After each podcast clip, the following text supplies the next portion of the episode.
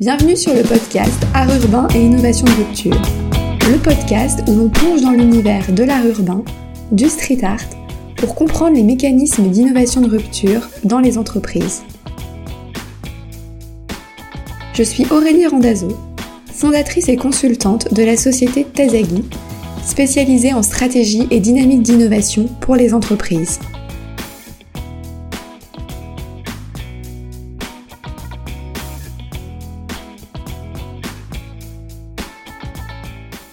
Bonjour à toutes et à tous, ravi de vous retrouver pour l'épisode 2 du podcast Art urbain et innovation de rupture. Dans cet épisode, je vais vous parler d'innovation de sens. Le mot innovation, il est souvent associé à innovation technologique. L'innovation, elle porte alors sur la composante technologique technique d'un produit. Par exemple, le passage des appareils photo analogiques aux appareils photo numériques. Le passage de la 3G à la 4G dans les services de téléphonie mobile. Le mot innovation, il est aussi associé au développement de nouvelles fonctionnalités. Développer des nouvelles fonctionnalités pour répondre encore plus aux besoins des utilisateurs, pour rendre un produit encore plus utile. Par exemple, l'arrivée des appareils photos sur les téléphones portables. Ça a permis aux utilisateurs de prendre des photos et de téléphoner avec un même appareil. L'ajout d'une fonctionnalité sur un produit existant. Les innovations technologiques et les innovations de fonctionnalités, elles sont liées les innovations technologiques, elles sont en quelque sorte au service des innovations de fonctionnalité. Lorsque l'on rentre dans un processus d'innovation, c'est-à-dire lorsque l'on cherche à innover, on peut chercher à innover sur les technologies qu'on va utiliser, sur les fonctionnalités qu'on va proposer aux utilisateurs, mais pas que. On peut aussi chercher à innover sur la valeur émotionnelle et symbolique transmise par un produit. On cherche alors à répondre aux besoins émotionnels et socioculturels des utilisateurs. C'est ce qu'on appelle de l'innovation de sens. Ce concept d'innovation de sens, il a été défini par Roberto Vercanti, un enseignant-chercheur italien à l'école Politecnico di Milano. Et pour vous en parler, je vous amène à Molitor. Molitor, c'est un hôtel 5 étoiles qui se trouve dans le 16e arrondissement de Paris, entre le stade Roland-Garros et le Parc des Princes. D'extérieur, c'est un bloc très imposant de couleur jaune-orangé. Il doit faire environ 130 mètres de long et 60 mètres de large. Ce bloc, il est mystérieux et il semble impénétrable. Une fois à l'intérieur, vous n'avez plus l'impression d'être à Molitor, mais dans un endroit protégé, hors du temps. Cet hôtel de luxe, il est composé de 124 chambres et suites, d'un restaurant, d'un bar, d'un toit terrasse, de salles de réunion, mais aussi d'un spa, d'un club de sport et de deux piscines. Sur les deux piscines, l'une est couverte et appelée bassin d'hiver, l'autre est en extérieur et appelée bassin d'été. Pourquoi je vous parle de Molitor? Parce que cet hôtel, il présente une innovation de sens en lien avec l'art urbain. Ce lien entre Molitor et l'art urbain, vous le ressentez dès que vous entrez dans l'hôtel. Vous poussez la porte, vous faites quelques pas, et vous tombez nez à nez avec une Rolls-Royce Corniche, taguée par le graffeur américain John Wan. Vous avancez vers elle, vous la laissez sur votre droite et vous prenez l'escalier. Vous descendez d'un étage et là vous arrivez dans un hall qui dessert des salles de réunion et de séminaires. Et dans ce hall, une dizaine d'œuvres d'art urbain viennent s'offrir à votre regard. Certaines œuvres couvrent entièrement un pan de mur. C'est le cas de la fresque de l'artiste new-yorkais Futura qui se trouve devant vous. D'autres sont plus discrètes, comme ce chat noir en bas du mur derrière vous, réalisé au pochoir par l'artiste Hijack. Là, vous fermez les yeux, vous faites deux tours sur vous-même et paf, vous vous retrouvez au deuxième niveau du bassin d'hiver. Vous ouvrez les yeux, juste devant vous une balustrade. À travers la balustrade, vers le bas, vous voyez la piscine intérieure de tout son long. Quatre membres du club Molitor sont en train de nager. Vous levez le regard vers le ciel et vous admirez la double verrière qui surplombe le bassin sur toute sa longueur. Il fait beau, vous êtes un peu ébloui par la lumière du soleil. Vous descendez votre regard à votre niveau, au niveau de la coursive qui entoure le bassin. Le long du mur jaune de cette coursive, des petites cabines aux portes bleues se succèdent. Il y en a en tout 78, réparties sur deux niveaux, sur le niveau où vous êtes et sur un niveau juste en dessous. De 2014 à 2018, 72 artistes d'art urbain sont intervenus dans ces cabines. Chaque cabine a été investie par un artiste du sol au plafond. Des visites publiques et gratuites de ces cabines sont régulièrement proposées par Molitor. C'est comme si Molitor était un musée, un musée d'art urbain, un hôtel et un musée en même temps. C'est original, surprenant. Des œuvres d'art urbain, de street art exposées dans un lieu fermé, protégé. C'est déboussolant. À l'origine, les taggers, les graffeurs, les street artistes ils interviennent dans la rue, dans des lieux abandonnés de manière illégale. Leurs œuvres sont par nature éphémères. Elles sont soumises au vent, à la pluie, au temps, elles se dégradent. Elles peuvent aussi être enlevées ou recouvertes par d'autres œuvres. Quelle innovation se cache derrière les œuvres d'art urbain de Molitor? La réponse vous la trouvez dans les cabines du bassin d'hiver. Vous ouvrez la porte de la cabine 104. Devant vous une œuvre de l'artiste parisien 4. Une photo en noir et blanc, superposée d'une douzaine de bandes rouges qui partent des bords de la photo et qui convergent vers le centre. C'est une photo du bassin d'hiver, là où vous vous trouvez, mais il y a 20 ans. Le lieu est à l'abandon, la piscine est vide, jonchée de câbles et de détritus. Des tags et des graffitis recouvrent par endroits les bords de la piscine et les murs qui longent les cabines. Cette œuvre, elle fait référence au passé de Molitor. Ce qui nous amène à remonter presque 100 ans en arrière, bien avant l'ouverture de l'hôtel en 2014. Été 1929. La piscine Molitor, grand établissement balnéaire d'Auteuil, ouvre ses portes. Le bâtiment, de style art déco, a la forme d'un paquebot et a été dessiné par l'architecte Lucien Paulet. Il se compose d'une piscine couverte et d'une piscine olympique à l'air libre. La piscine Molitor connaît une période faste mêlant sport, loisirs, bien-être, rencontres, événements. Dans les années 70, le bâtiment se dégrade et la fréquentation des piscines baisse. 1989. 60 ans après l'ouverture, la ville de Paris ferme les portes de Molitor. En parallèle, dans les années 90 donc, le mouvement graffiti se développe à Paris. Les graffeurs sont confrontés à une vague de répression anti-graffiti et sont à la recherche d'espaces protégés. Molitor à l'abandon offre un espace de 13 000 m2, dont deux bassins de béton entièrement vides. Les graffeurs investissent ce lieu, et cela pendant une vingtaine d'années. Mais ce ne sont pas les seuls à venir profiter de ce lieu à l'abri des regards, et ça vous le découvrez en entrant dans la cabine 156, peinte par l'artiste Psychose.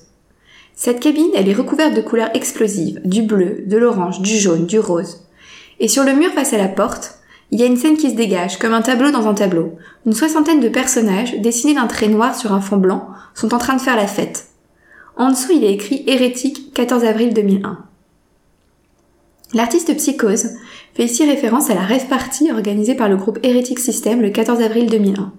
Après des mois de préparation, le 14 avril à minuit, des milliers de personnes pénètrent dans Molitor et envahissent la piscine extérieure pour danser et faire la fête.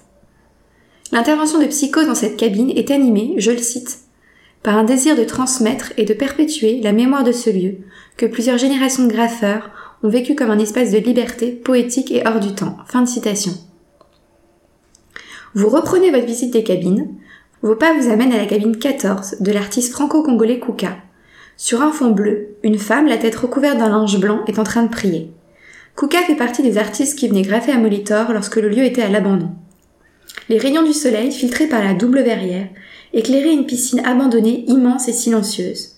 C'est ce souvenir d'un lieu sacré qui lui a inspiré la Vierge en prière qu'il a peinte dans cette cabine. La période underground de Molitor, elle n'a pas duré éternellement. 2008, la société Colonie Capital, en association avec Bouygues Construction et Accor Hôtel, remporte l'appel d'offres pour la réhabilitation et l'exploitation du bâtiment, avec pour objectif de rester fidèle à l'architecture d'origine. 2011, les travaux de reconstruction débutent, Mai 2014, Molitor réouvre ses portes. Et justement, vous venez d'arriver à la cabine 182, où l'artiste Thomas Ménardi a peint un phénix couvert de feuilles d'or, symbole de la renaissance de Molitor. Finalement, les œuvres d'art urbain réalisées à Molitor, elles transmettent des messages aux clients, aux visiteurs, et ces messages, ils ont une valeur émotionnelle et symbolique. Ils portent sur l'histoire du lieu, sur les souvenirs individuels et connectifs de ces graffeurs qui intervenaient dans un Molitor à l'abandon.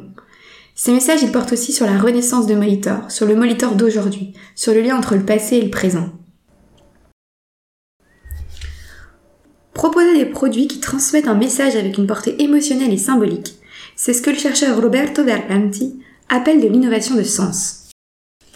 Et il distingue l'innovation de sens incrémentale et l'innovation de sens radicale.